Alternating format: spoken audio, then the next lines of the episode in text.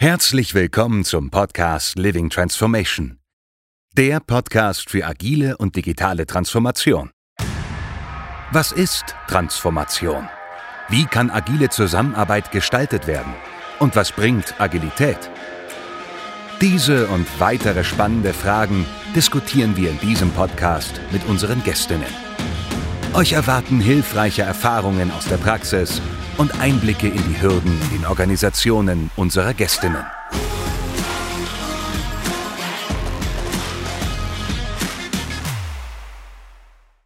Herzlich willkommen, Wolfi, zu unserer Living Transformation Podcast, dem Podcast für agile und digitale Transformation. Ich freue mich, dass du hier bist. Ähm, wo sitzt du denn gerade? Ja, hallo. Äh, ich bin zu Hause in Loch hier in Finnland. In Finnland. Ja, das ist wirklich äh, remote. Ne? Wohnst du da oder bist du da äh, nur, nur vorübergehend? Ja, da wohne ich schon. Äh, ich wohne seit, seit 94 in Finnland mittlerweile. Kannst du selber ausrechnen, wie lange das ist. Und mir gefällt es hier. Ja, also sehr gut. Und ich habe dich ja kennengelernt als eingefleischter Agilist vor Jahren schon. Und ähm, deswegen wollte ich mich mit dir gerne im Zuge dieses Podcasts auch unterhalten, weil du hast ja ein paar interessante Ideen und auch viele praktische Erfahrungen im Umfeld. Aber starten wir erstmal mit der Frage, die ich fast jeden in dem Podcast hier stelle. Was heißt eigentlich Agilität für dich? Okay, also ich verstehe Agilität oder Adap Adaptivität als die Fähigkeit einer Organisation, also einer Firma, äh, schnell und unkompliziert die Richtung ändern zu können. Das heißt also, es gibt ein verändertes Umfeld und darauf muss man reagieren. Ja. Äh, Im Englischen nutzt man den Begriff ja Turn on a dime, for a dime und äh, das kann man eigentlich dann nur erreichen, wenn man die Organisation anders strukturiert. Ja, dann ist ja die Agilität mit der Definition heute sozusagen überlebenswichtig, ja, gerade wenn sich die, die Märkte ständig, die Umgebungen ständig ändern, ne? Ja, ganz genau. Oft wird der Begriff der Agilität ja auch ähm, anders interpretiert. Wenn du jetzt mit, mit jemandem sprichst, wo du das Gefühl hast, hm, das passt nicht so ganz zu deiner eigenen Diskussion, wenn du es abgrenzen würdest, was ist Agilität vielleicht nicht für dich, was vielleicht anders oft Mhm. äh, formuliert wird? Ja. Also es gibt so ein paar Sachen, die ich öfters sehe. Zum Beispiel, äh, es werden nur die, die Scrum-Rollen und die Scrum-Events irgendwo eingeführt, ohne halt wirklich die Veränderung in der Organisation einzubringen. Äh, dann auch ähm, wird es vielleicht Scrum oben drauf gepackt. Ne? Das heißt also, du Mhm. hast die ganzen Prozesse und dann macht jetzt auch noch bitte Scrum dazu. Das ist dann meistens in den Organisationen, wo die Leute sagen, ja, wir haben zu viele Meetings, ja. Und äh, das sind dann diese, diese Cargo-Kalt-Transformationen. Ähm, auch ganz beliebt ist halt eben, dass äh, die Leute versuchen, die, die Komplexität zu managen. Das heißt, du hast also eine komplexe Organisation ähm, und die versuchen halt durch irgendwelche Prozesse und anderen Sachen äh, die Komplexität zu managen, wo eigentlich ja äh, eine ernsthafte Veränderung gewünscht ist. Genau das, was du in deinem Buch ja beschreibst, Living Transformation, dass man halt eben wirklich die Strukturen auch ändert. Ja. Ja, Und ähm, das andere gibt noch zwei mehr. Äh, das eine ist, ähm, Foku der Fokus der Transformation ist nur auf die Teams. Das mhm. heißt also, wir verbessern die Zusammenarbeit in einem Team, aber halt nicht Zusammenarbeit zwischen den Teams. Und das ist halt ein anderes Problem. Und das letzte ist, eines meiner beliebtesten äh, Aussagen ist halt eben, wenn sich äh, Senior Management dazu entscheidet, wir müssen uns ändern. Ja? Das heißt also, ich entscheide, ihr müsst anders arbeiten. Ne? Und das habe ich auch sehr oft erlebt. Das heißt also, die Veränderung muss oben anfangen und wenn das halt nicht der Fall ist, dann ist das, äh, hat das mit Agilität wiederum wenig zu tun. Ja. Ja, das, das kann ich nur unterstützen. Ich meine, wir kennen es aus dem privaten Umfeld. Ne? Wenn wir unserem Partner sagen, bitte verändere dich oder verändere dich, äh, dann äh, kann ich das nicht befehlen, sondern im Endeffekt fe- findet die Veränderung bei dem, bei dem Partner statt. Ne? Und ja. das, das bei, bei Entscheidungsträgern in Konzernen, ähm, ich mache das auch immer recht klar, Achtung, wenn ihr jetzt diesen Weg geht, der fängt nicht irgendwo unten an, sondern der fängt bei euch an, durch, durch Änderung von Decision Rights, von Entscheidungsrechten, Verlagerung von Prozessen, äh, Veränderung von Prozessen. Mhm. Und das, ähm, das kann man auch nachher schlecht wieder zurückdrehen. Wollt ihr das wirklich? Ne? Ja. ja. Wann bist du denn das erste Mal mit diesem Thema Agilität in der Definition, also diese Ja. Flexibilität, dieses diese Strukturänderungen, ähm, wann bist du denn das erste Mal damit in in Kontakt gekommen? Und das war ein ein ein sehr interessanter Event. Und zwar, das war im Jahr 2005. Damals war ich, äh, Head of Program and Project Management in einer der strategischen Business Units in Nokia Networks. Und, äh, ja, für mich war es halt eben damals so, dass gefühlt die Programmmanager genau die waren, die halt eben noch Wert aus der Organisation rausholen, ne? So, dann kamen dann Greg Lahmann und Bas Wohde, äh, daher und haben gesagt: „Ja, wie wäre es denn, wenn wir hier Scrum ausprobieren? Und übrigens, wir brauchen keine Projektmanager mehr.“ Äh, das war halt so so lustig, wo du gesagt hast, dass ich eingefleischter Agilist bin für dich. Ähm, das hat mir damals überhaupt nicht gefallen. Und, äh, das konnte ich gar nicht verstehen, diese Ansätze. Ähm, es wurde aber trotzdem gemacht bei verschiedenen Produktlinien und, ähm, dann beging die Lernkurve. Das heißt, wir hatten dann so ein 2 Jahre dieses Thema, äh, Demystify Agile hieß das dann bei uns. Und, ähm, da haben wir uns dann also intensiver mit dem Thema beschäftigt, äh, versucht zu verstehen. Und dann später, als ich dann agiler Coach wurde, ähm, und die Firma noch wirklich Geld hatte, hatten wir dann auch direkte Gespräche und Workshops mit wirklich bekannten Personen wie Esther Derby, Diana Larsen, Rachel Davies, ja, das sind die Autoren von Agile Coaching und Agile Ja. Retrospectives. Michael Fetters war hier, David Anderson und so weiter. Also all diese Koryphäen und haben dann dort wirklich, äh, äh, hands-on die Sachen auch gelernt und halt wirklich, was sagen, von den von den Besten halt eben, ne? Mhm. Und was dann auch sehr spannend war, ähm, damals war es so quasi, wo die ganze Industrie also in Finnland war das Problem irgendwie präsent. Und, äh, es wurde ein Konsortium gegründet, in dem dann, äh, es primär drum ging, äh, Agilität zu verstehen. Das heißt, da waren also viele der führenden Firmen, teilweise auch, äh, äh, Konkurrenten dabei. Also, da war natürlich Nokia Networks dabei und und dann auch zum Beispiel Ericsson, ja, wo damals eigentlich Ericsson als Konkurrent angesehen wurde. Und, äh, zusammen mit Universitäten und und vielen anderen, äh, haben wir halt alle zusammen gelernt, was bedeutet es überhaupt, dieses dieser Begriff Agilität? Was was steckt dahinter? Was ist es, was ist es nicht, ja? Also Ähm, jetzt mal als äh, als Folge davon, nachdem ihr euch beschäftigt habt, seriös damit beschäftigt habt und Mhm. das auch wahrscheinlich experimentiert habt mit. Was ist aus der Nokia Network wie sieht die nach dieser Phase aus im Vergleich zu 2005, wenn du das mal so beschreiben würdest? Was hat es gebracht?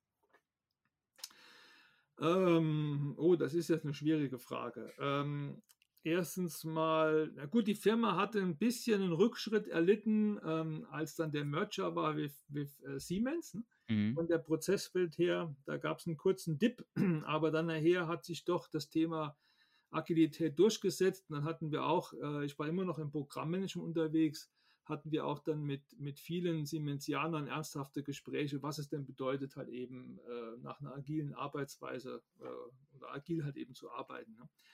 Und, ähm, dann langfristig gesehen denke ich halt auch, dass es, ähm, viele in vielen Bereichen überlebenswichtig war, ähm, diese Sachen zu etablieren, weil halt eben auch das das Umfeld sehr, sehr, ich sage mal, spontan war. Es kamen noch neue Netzwerkoperatoren dazu und man musste einfach schnell auf die verschiedenen Gegebenheiten reagieren können.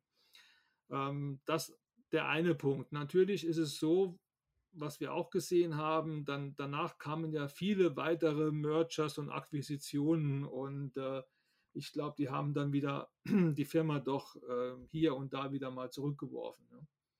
Mhm.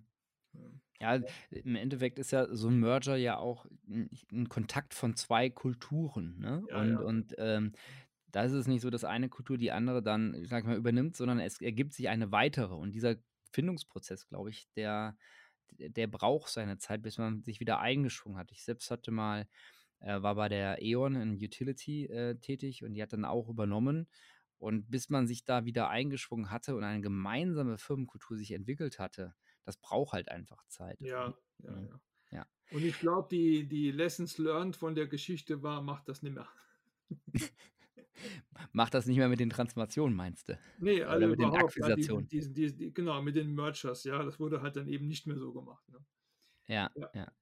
Genau. Ähm, ein Thema, was so aus einer Akquisition halt auch kommt, aber auch äh, im normalen Zustand immer wieder Unternehmen, sage ich mal, und Organisationen beschäftigt, ist ja eine Transformation. Ich kann mich mhm. daran erinnern, damals hatten wir in dem Utility eine Transformation nach der anderen. Die eine hieß so, dann ist die gerade zu Ende und schon wieder war eine neue Transformation. Mhm. Und auch der Begriff dieser Transformation an sich als, als Art Änderungsprozess, der endlich ist, äh, findet sich ja auch oft wieder in den Diskussionen um eine agile Transformation.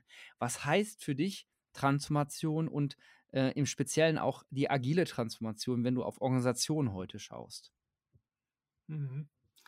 Also ich bin mit dem Wort Transformation eigentlich sehr, sehr unglücklich, muss ich da gestehen. Ich finde mhm. das ein bisschen irreführend, denn es suggeriert den, den anderen, die das halt hören, dass das irgendwann abgeschlossen ist.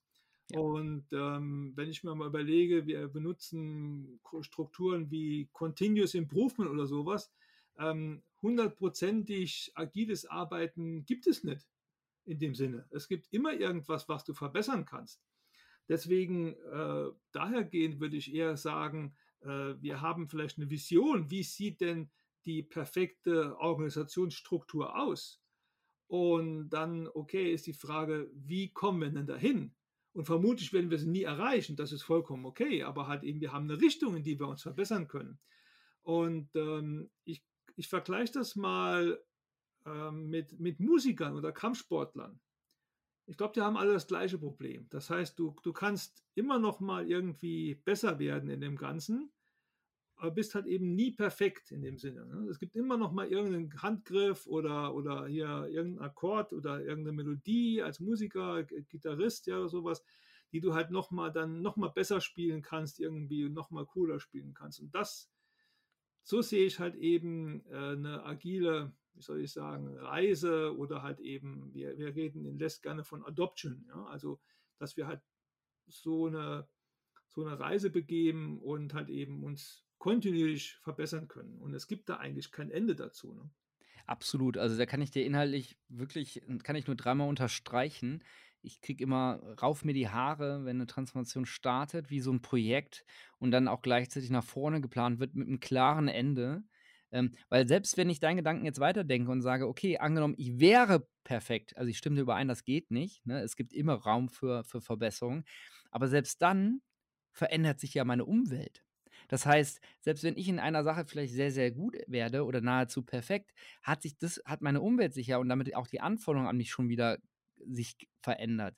Und alleine diese beiden Punkte, man kann nicht 100% erreichen, man hat immer Verbesserungspotenzial. Und die zweite Sache ist, ich muss mich auch flexibel aufstellen und muss im Endeffekt da äh, eine, eine kontinuierliche Anpassung machen, finde ich ähm, sehr, sehr sinnvoll, eine Transformation dahingehend zu verstehen und auch umzunennen in eigentlich, wie du schon sagst, kontinuierlichen Verbesserungsprozess. Mhm. Ja. Jetzt bist du, hattest du ähm, Nokia bereits angesprochen. Du hast ja auch mittlerweile einige andere Unternehmen kennengelernt über deine Reise, sage ich mal, der Vergangenheit. Wenn du da diese klassischen Transformationen dir anschaust, aus deiner Erfahrung heraus, ähm, warum scheitern sie? Oder anders ausgedrückt noch radikaler, warum sind sie zum Scheitern absolut verurteilt schon vom Start an? Okay. Ähm, ich glaube, die, äh, ich, ich habe da mal drei Möglichkeiten in der Regel äh, auf, aufgetan, wie man eine Organisation verändern kann. Das erste mhm. ist, ähm, du bringst neue Mitarbeiter rein, die haben dann dieses berühmte Agile Mindset. Was damit passiert, ist halt eben, äh, die gewöhnen sich schneller an die neue Organisation, als die ihren Mindset einbringen können. Das heißt, die verhalten sich genauso, wie das System ihnen das vorgibt. Also hat man nichts gewonnen. Das nächste ist, die Leute wollen Prozessveränderungen haben. Und äh, wir wollen also diese, diese agilen Arbeitsweisen nur durch Prozesse eintüten. Ähm, das geht zwar prinzipiell, aber praktisch gesehen dauert das viel zu lange und die, die, die, die sichtbaren Ergebnisse, die man dann erzielen kann, sind eigentlich viel zu gering und werden im Rausch der oder im, äh, im Sumpf der anderen Ergebnisse, anderen Ereignisse halt eben geht die einfach unter. Ne?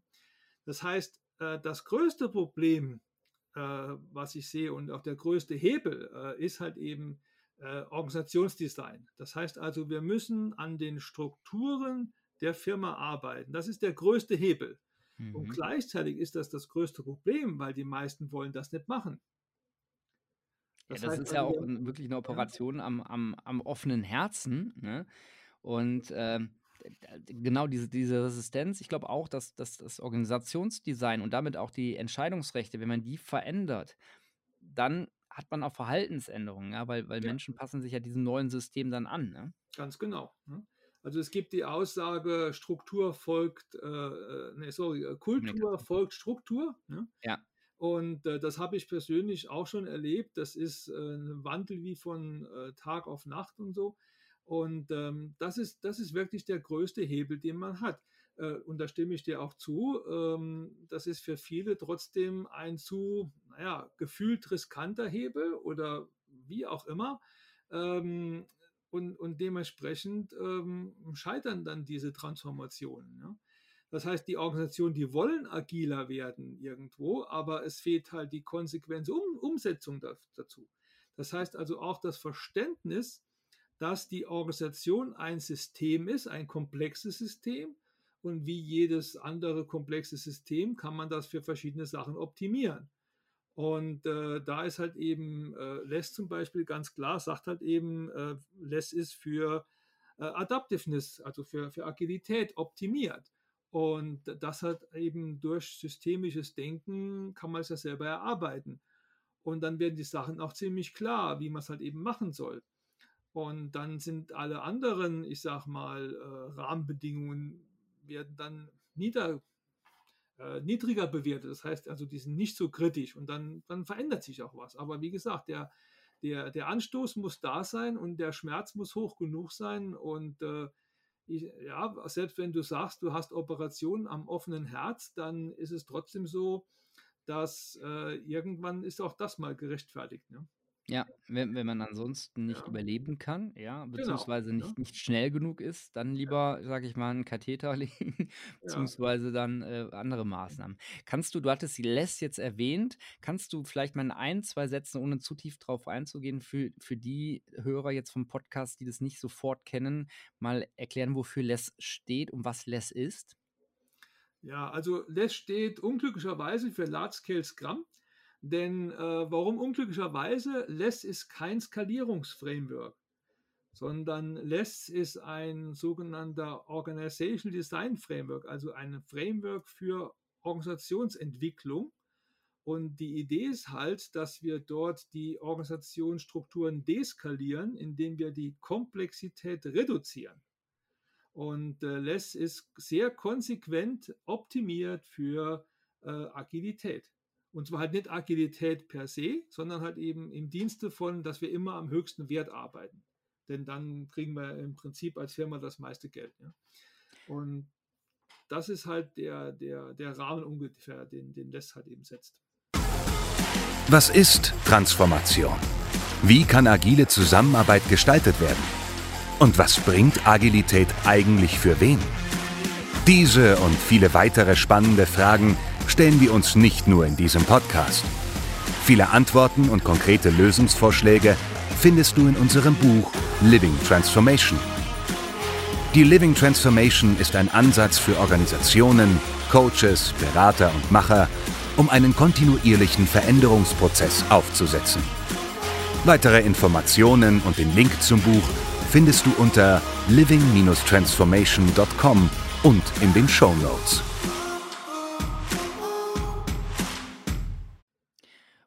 Du bist ja auch mit Les sozusagen äh, eng verbunden, beziehungsweise deine Rolle äh, jetzt in agilen Transformationen ähm, ist dann, verstehe ich das so, dass du den Les-Gedanken äh, in Organisationen reinbringst? Oder was ist deine Rolle in der agilen Transformation jetzt als Person?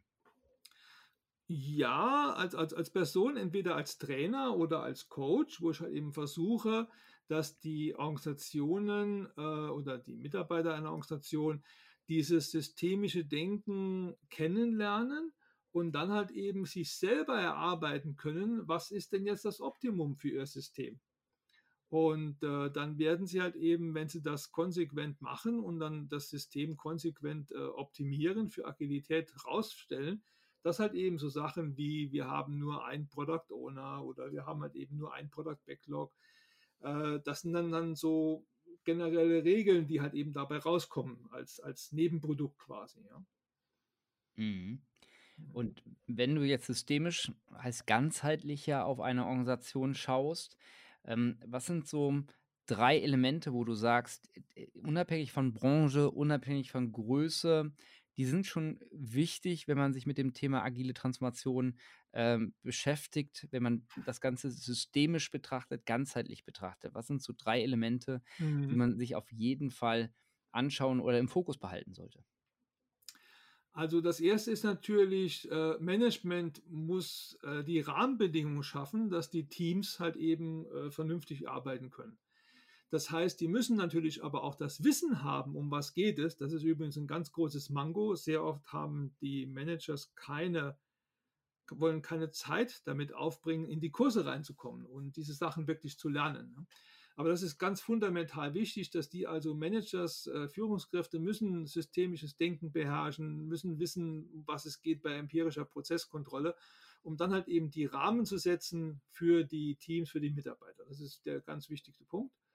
Das nächste ist halt auch Vertrauen aufbauen. Also meistens, die meisten Firmen, die ich komme, äh, herrscht ein gewisses Misstrauen zwischen Management und Mitarbeitern.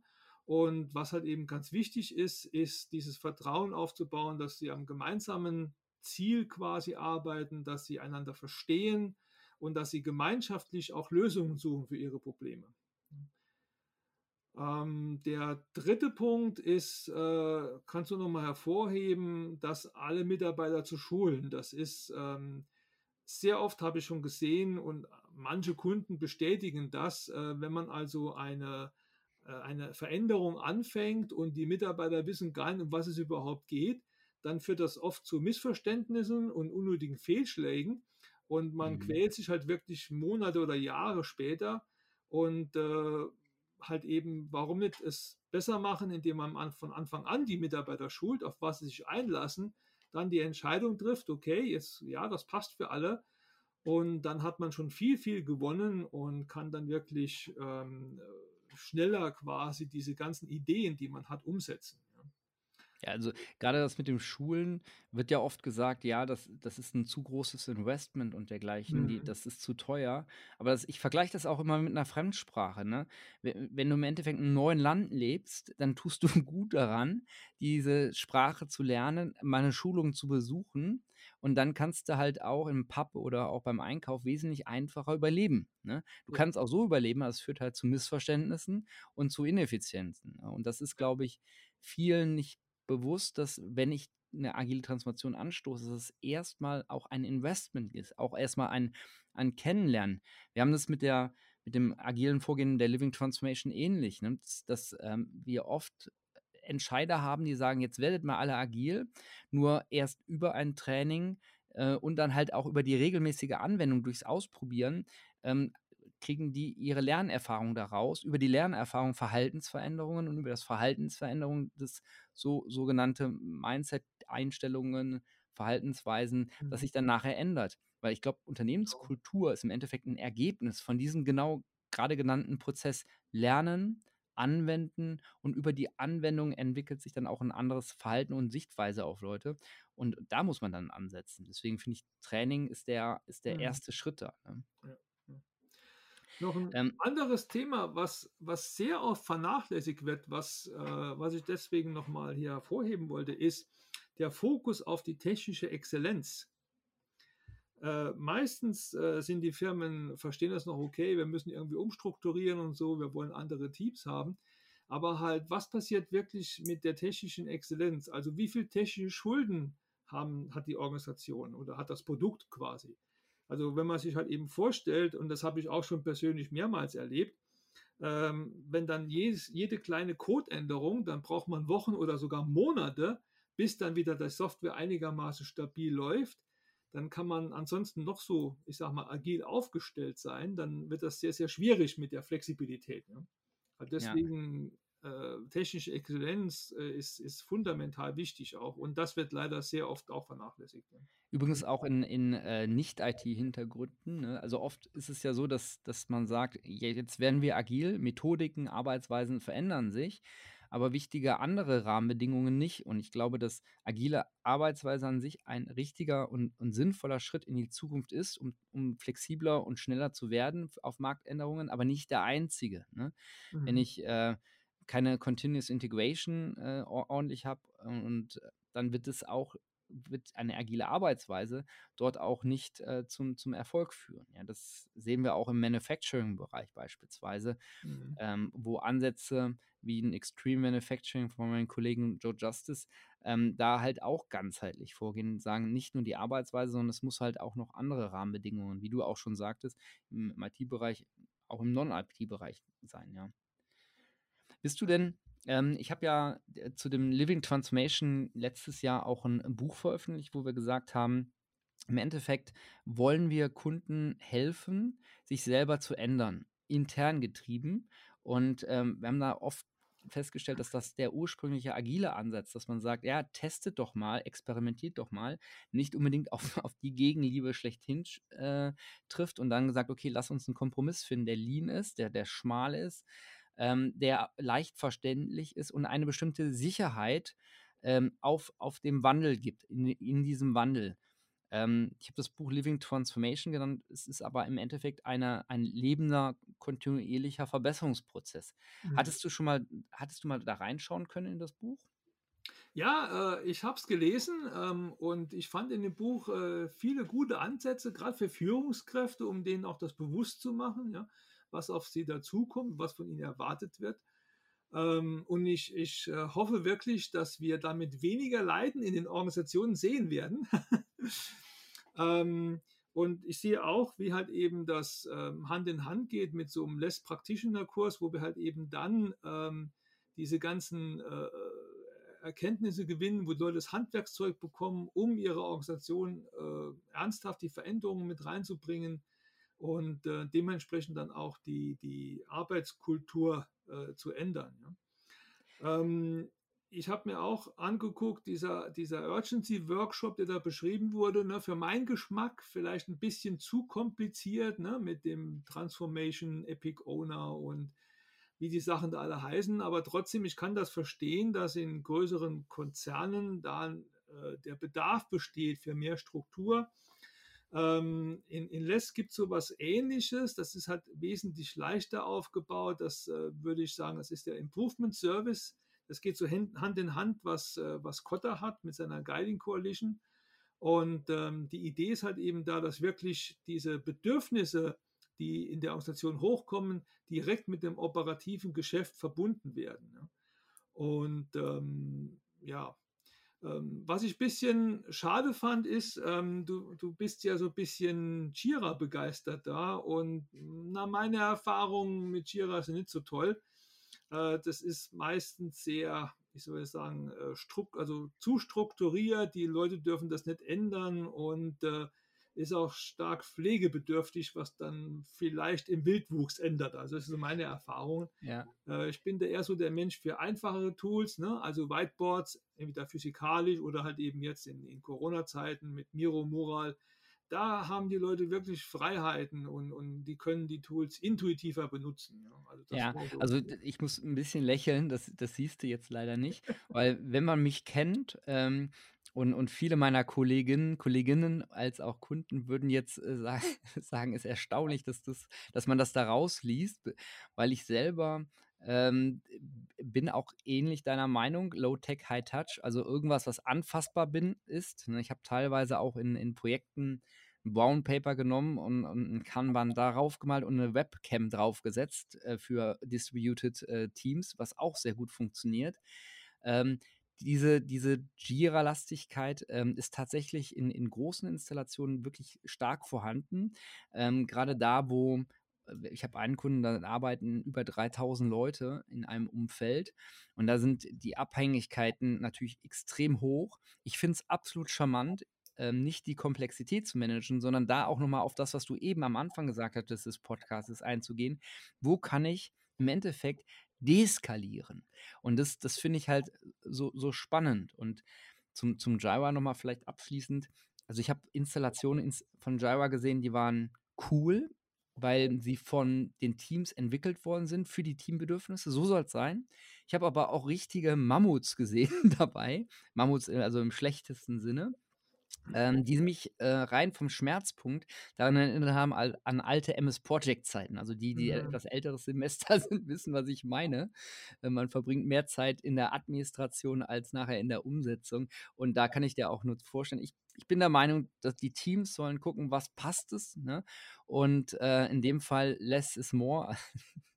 ähm, also weniger ist mehr und so, so, dass das Team damit arbeiten kann und Mhm. arbeiten möchte. Wenn das so passiert, ist es, glaube ich, im täglichen Ja. Alltag am sinnvollsten. Ne? Ja, ja.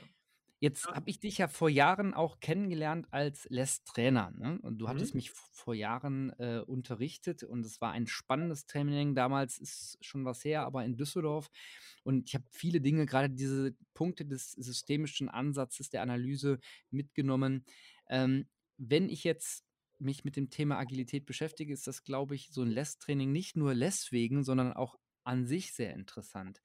Was sind so, ähm, wenn ich jetzt als, als Trainingsteilnehmer bei dir ins Training reingehe, was kann ich nachher mitnehmen, wo ich das nachher im agilen Alltag verwenden kann? Was sind so zwei, drei Dinge, die, die du im Training vermittelst? Mhm. Also wie du schon erwähnt hast, das systemische Denken ist ein zentraler Bestandteil. Ähm, das heißt also zum Beispiel werden die Less-Regeln ähm, von, den, von den Teilnehmenden selbst ähm, durch systemische Modelle äh, halt eben äh, selber erarbeitet. Und äh, dann gewinnt man auch wirklich ein Gefühl dafür und kann dann auch dieses systemische Denken in der normalen Retro anwenden, um halt eben andere Probleme in der Organisation zu lösen. Und äh, das andere, was, was ganz wichtig ist, ist äh, Queuing-Theorie, also hier die Mhm. Warteschleifentheorie. Das ist auch eine, eine ganz wichtige, äh, fundamentale Grundlage, sowas zu verstehen und das dann auf die Organisation anzuwenden. Das ist nicht einfach, das ist nicht trivial.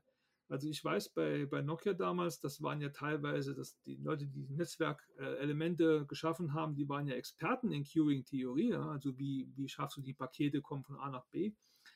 Aber halt eben äh, das auf die Organisation anzuwenden, ist nicht einfach. Und, und das sind so zentrale Bausteine äh, bei mir im Kurs und noch ein paar andere praktische Sachen halt eben auch. Also was dann meist aufkommt, ja, wie kann denn ein Product Owner mit so vielen Teams zusammenarbeiten und äh, wie sieht das aus, wie sieht der Event aus. Es wird auch viel, viel Praktisches äh, äh, gezeigt, äh, wie man halt eben in der Transformation äh, oder in, in, in, in LESS quasi arbeitet und halt eben auch, wie man eine Transformation oder eine Adoption halt eben anfängt. Da gibt es verschiedene Ideen, da werden noch immer Übungen zugemacht, sodass, das habe ich auch schon erlebt in einem meiner Kurse, äh, das war so der, der, der Höhepunkt quasi, wo dann wirklich die Organisation in der Woche drauf nach dem Kurs diese Ideen bei sich anwenden konnte und dann halt Cool. eben gesagt hat, okay, was können wir damit konkret tun? Ja?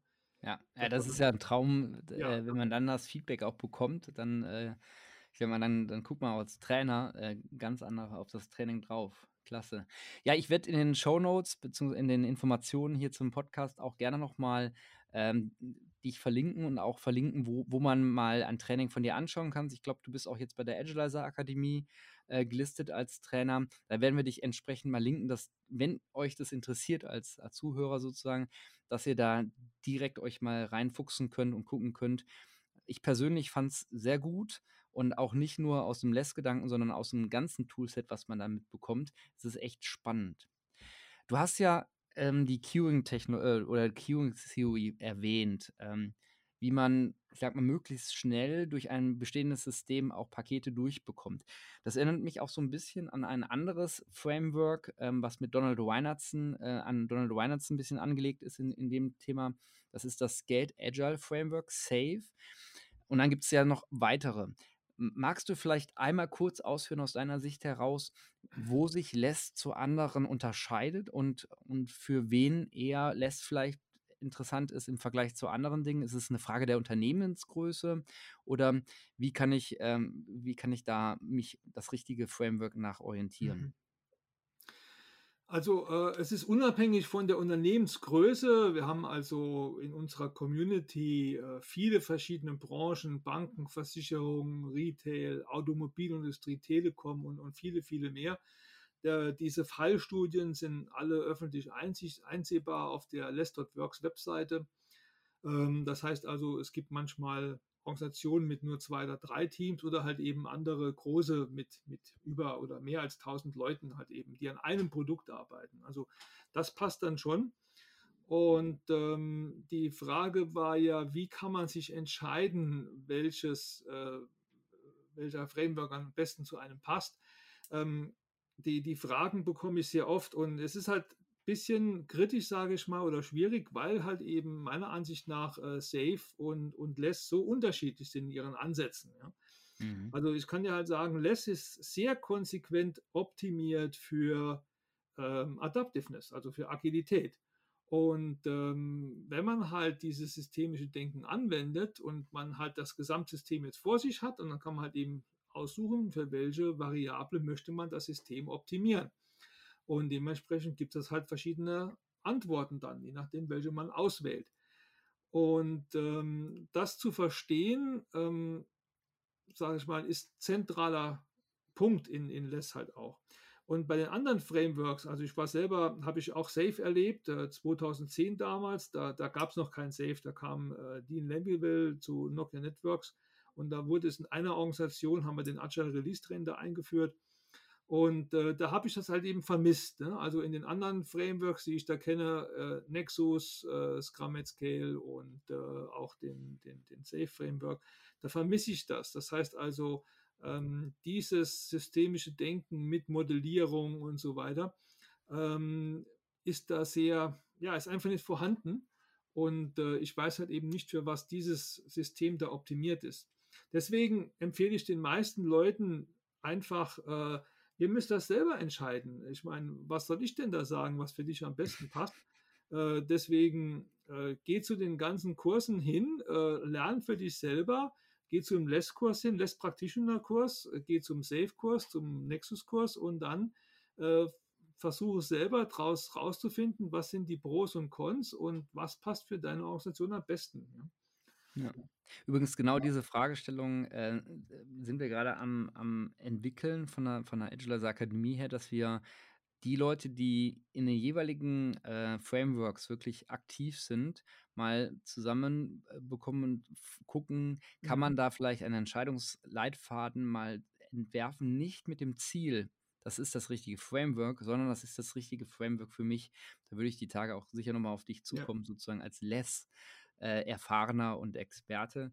Ähm, aber mal in die Zukunft schauend wie sich das Ganze entwickelt. Und du hast ja gerade so ein paar Wegpunkte angesprochen. Ne? Du hast 2005 Erstkontakt gehabt damals mit der Agilität. Ähm, du hast 2010 hast du jetzt ähm, mitbekommen, wo, wo bei Nokia die ersten Arts, die ersten Agile Release Trains aufgesetzt worden sind. Du hast Mergers mitbekommen. Über den ganzen Podcast waren unterschiedliche Erfahrungspunkte. Wenn wir jetzt in die Zukunft schauen, aus deinem Gesichtspunkt, wo entwickelt sich der, der, der Begriff der Agilität, aber auch das Verständnis der Agilität im Hinblick auf Organisationen äh, weiter. Wohin mhm. geht diese Reise? Was siehst du da, wenn man mal diesen in die Glaskugel der Agilität reingucken würde, gemeinsam? Mhm. Also ich, ich glaube, ähm, das wird überlebenswichtig sein für Firmen, sich ähm, schnell anpassen zu können. Und gerade im Zeitalter Digitalisierung ich glaube, so manche deutsche Firma ist da noch ein bisschen im, am, am Schlafen, ja. Äh, das heißt also, sie haben das gar nicht verstanden, was da plötzlich passieren kann, wenn eine Firma aus wo auch immer her plötzlich sie in den, in den Markt verdrängen kann. Ne? Also mal als Beispiel gesagt, ähm, was hindert Amazon dran oder Google plötzlich Versicherungen zu verkaufen oder eine Bank zu sein? Ja. ja wir sehen es ja bei Tesla. Tesla hat es angefangen, ähm, Autoversicherungen äh, selber für ihre Autos zu verkaufen. So, und jeder, der einen Tesla kauft, wird vermutlich die Versicherung dort kaufen. Oder viele jedenfalls mal. Davon gehe ich einfach mal aus. Ich, ich habe auf jeden Fall mal geguckt, wie, ja. wie sie sich äh, verändert. Ich fahre ja selber ein. Ne? Ja, okay. Und ähm, das sind schon interessante Angebote. Aber ja. richtig, das Risiko oder die, die Herausforderung sehe ich tatsächlich auch so, dass Businessmodelle von gut etablierten sich sehr schnell ändern können. Ne? Ja, Und guck dir mal an, Amazon, ich meine, boah, also bestell mal irgendwo anders als bei Amazon. Und, und du fragst dich ja, warum kriege ich keine Bestätigungs-E-Mail, warum kriege ich das nicht, wo ist die Transparenz? Ne? Also Amazon hat die Latte so hochgelegt, meiner Ansicht nach, in diesem ganzen Online-Retail-Bereich. Äh, da haben viele, viele Firmen äh, zu schlucken, um da mitzukommen. Und genauso wird es bei vielen Industrien auch aussehen. Ähm, und dann ist die Frage, wie bist du als Organisation aufgestellt? Und viele der Firmen, die ich halt sehe, sind noch viel zu hierarchisch aufgestellt. Viel zu, viel zu viel Struktur, viel zu komplex. Die, die äh, Führungskräfte wollen die Verantwortung nicht abgeben, ähm, entweder bewusst oder unbewusst. Ja? Und ähm, das ist, wird, glaube ich, eine Herausforderung für Deutschland als, als Gesamt, als Standort halt quasi komplett. Ne? Ja. Und dann auch die Konsequenz, das umzusetzen. Ne? Und äh, da fand ich ganz interessant, du hattest das ja schon erwähnt, dass Agilität bei einem selber, Change bei einem selber anfängt. Ne? Und dieses, diese Radikalität, dass ich und den Mut, dass ich halt einfach was ändern muss und möchte und werde, ja, die vermisse ich teilweise auch in der Konsequenz, bei sich selber auch anzufangen. Ne? Gut, aber auf jeden Fall spannend auch das Ende nochmal, dass Agilität im Endeffekt der, der, der Spielentscheider, der Gamechanger ist, um überhaupt überleben zu können. Ja? Gerade bei den etablierten Konzernen äh, flexibel zu reagieren und wenn dann auch ein, ein, ein Mitbewerber eintritt, der gar kein wirklicher Mitbewerber war, sondern vielleicht im digitalen Umfeld wie Google unterwegs ist. Mhm. Ich glaube, da ähm, diesen, diese Gefahr äh, ist näher, als man denkt, in vielen Industrien. Und dann ähm, ist es wirklich daran, gut aufgestellt sein, organisatorisch. Vielen Dank, Wolfi, für dieses äh, interessante Gespräch. Ich glaube, da war viel, oder ich weiß, dass da viel dabei war für die Hörer. Und ähm, wenn ihr mit Wolfi Kontakt aufnehmen wollt, werde ich auch nochmal sein Profil hier linken unten. Und ja, vielen Dank äh, für deine Zeit, für die Insights in die Agilität in Less und in deinen Erfahrungen über die letzten Jahre. Ja, super, Mario. Vielen Dank für die Einladung. Hat mir echt Spaß gemacht und äh, ich bin schon gespannt auf dieses andere Seminar, was du davor hast, was wir da machen werden. Perfekt, super, klasse. Dank dir, ne? Mach's gut. Ciao. Bis Stay dann. Agile. Ciao. Das war der Living Transformation Podcast. Der Podcast für agile und digitale Transformation. Wenn ihr Fragen oder Kommentare zu dieser Folge oder direkt an unseren Gast oder Gäste habt, Nutzt gerne die Kommentarfunktion auf Apple Podcast, Spotify oder worüber ihr uns hört. Für all diejenigen unter euch, die noch mehr über das Thema Living Transformation herausfinden wollen, nutzt gerne unsere Website unter living-transformation.com. Hier findet ihr weitere spannende Informationen zu dem Ansatz sowie unserem Buch. Wenn ihr Themenwünsche für weitere Folgen habt oder selbst einmal mit uns rund um das Thema Transformation diskutieren wollt, Schreibt uns gerne eine E-Mail an podcast at living-transformation.com. Darüber hinaus freuen wir uns über Bewertungen bei Apple Podcast, Spotify und Co. Bewertet uns und lasst uns ein Feedback da. Und damit ihr in Zukunft keine neue Folge verpasst, abonniert diesen Podcast.